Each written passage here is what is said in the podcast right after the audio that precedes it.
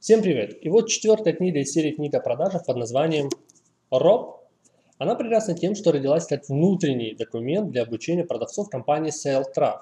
Поэтому она станет отличным практическим пособием для тех, кто хочет выстроить систему продаж.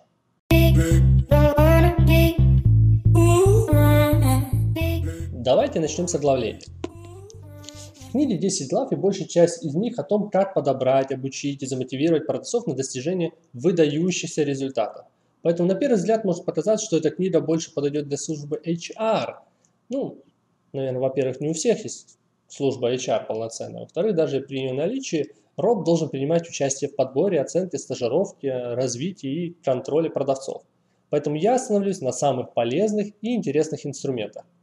Первый инструмент – это соционика – такой очередной псевдонаучный метод классификации людей по типу темперамента. Добряк, игрок, аналитик, прагматик. И когда читаешь, в целом очень похоже на классификацию Адизиса.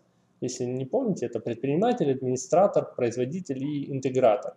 Ну или еще более древнюю классификацию Гиппократа. Это холерик, флегматик, сангвиник и меланхолик. А дальше идет еще более глубокая разбивка психотипов на 16 видов, определяемая полярными парами. Экстраверт, интроверт, логика, этика, сенсорика, интуиция и рациональность и рациональность. Для каждого типа вы найдете описание и рекомендацию, на какую должность лучше брать тот или иной психотип. Ну, например, э, на должность РОПа лучше брать рационально-логико-сенсорного интроверта, если это вам о чем-то говорит. Второй инструмент – это аватар должности, где вы должны прописать само название должности, ее ценный конечный продукт, ну, то, за что вы будете платить заработную плату, и функционал. Те действия, которые должен работник будет совершать для достижения или выполнения вот этого ценного конечного продукта. Кроме того, личностные качества, компетенции, навыки, интенсивность труда э, и ну, прочие различные атрибуты, такие как э, нужен ли личному автомобиль, у него должно быть семейное положение хотя в нашей стране по законодательству запрещено вводить подобные ограничения. Третий инструмент, и скорее даже инструменты отбора кандидатов, это собеседование, поток и вербовка. Собеседование, наверное, все понятно. Приходит человек, вы с ним общаетесь, делаете заключение, э, подходит он или не подходит. Второе – это потоковый метод. По сути, наверное, то же самое собеседование, только с элементами конкурса когда приходит много кандидатов одновременно, и часть из них отфильтровывается путем выполнения какого-то несложного задания, и лишь самые лучшие допускаются на собеседование сроком. Но для этого у вас опять же должны быть высококвалифицированные специалисты службы HR. В общем, инструмент не для всех. Третье – это вербовка, так называемый headhunting, и в книге э, описание этого процесса действительно похоже на настоящую охоту – вы составляете список компаний, где может работать данный кандидат. Выясняете имя человека, связываетесь с кандидатом и приглашаетесь к себе в качестве разового консультанта. Вы с ним дружите и попутно начинаете спрашивать, что ему нравится или не нравится в текущей работе.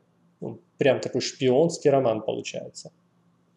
Вне зависимости от выбранного метода можете использовать 4 теста Оценки личных качеств при подборе. Это тест Белбина, тест на жизненную позицию, мотивационный тест и профессиональный тест. Если интересны конкретные тесты CSRAF, то можно написать им письмо, и они вам вышлют на почту Ну или просто поищите в интернете тест Герчикова, Белбина. Я же в дополнение рекомендую пользоваться еще и тестом Кептела. И делал на него ранний обзор, поэтому рекомендую его посмотреть всем, кто когда-либо проводил или проводит собеседование.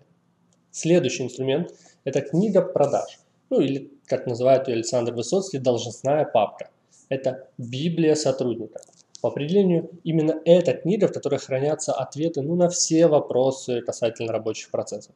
Это история компании, ее миссия, ценности, уникальное торговое предложение, описание товаров, клиентов, рынков, стратегия, виды отчетов, речевые модули, скрипты продаж, э, в общем, если в теории новичок приходит, ему выдается такой талмуд, и он начинает по нему обучаться и входить в должность.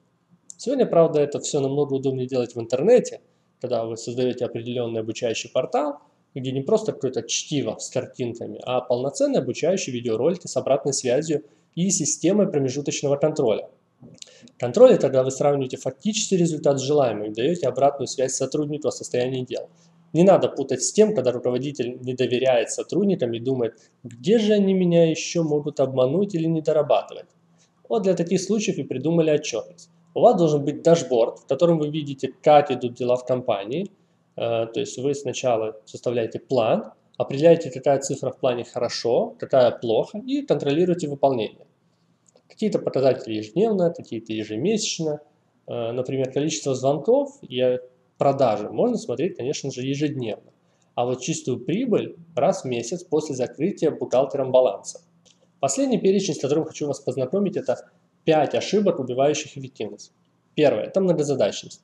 Ну, тут все понятно, не надо притворяться Цезарем. Второе – это прерывание. Если вопрос серьезный, постарайтесь не отвлекаться во время его решения. Третье – мелкие радости. Поболтать с коллегами, послушать анекдот, покурить, залипнуть в телефоне. Ну, отдыхать, конечно, надо, но, как утверждает автор, после полуторачасовой фокусировки. Четвертый убийца – это ваше окружение. Наверняка найдутся те, кто будет вас отвлекать, отговаривать, давать советы или пытаться сдвинуть ваши приоритеты. И кто-то из великих сказал, не слушайте советы тех, на кого не хотите быть похожим. Пятое. Отсутствие планирования. Про то, как планировать за 5 минут не расскажешь, да и не всем это дается легко. Поэтому просто порекомендую прочитать книгу Глеба Архангельского по тайм-менеджменту, где все прекрасно расписано. Итак, общая оценка книги. Первое. Книга интересная и прикладная. В ней вы найдете много готовых инструментов, которые помогут именно систематизировать работу в продаже. Второе. Книга специализированная. Само название говорит, что книга исключительно для руководителя отделов продаж, ну или для тех, кто хочет ими стать. Третье. И вот тут поначалу я хотел сказать, что книга зависимая, но еще раз посмотрев оглавление, я понял, что она вполне самостоятельная. И в сравнении с книгами о продажах из предыдущих моих обзоров, она системная, последовательная и прикладная. Скорее всего, это именно тот священный Грааль, который вы искали. На этом цикл обзора книг о продажах завершен. Но у меня на днях появилась еще одна книга о продажах. Управление продажами на территории. Ее обзор я сделаю чуть-чуть позже. Поэтому подпишитесь на канал, чтобы не пропустить.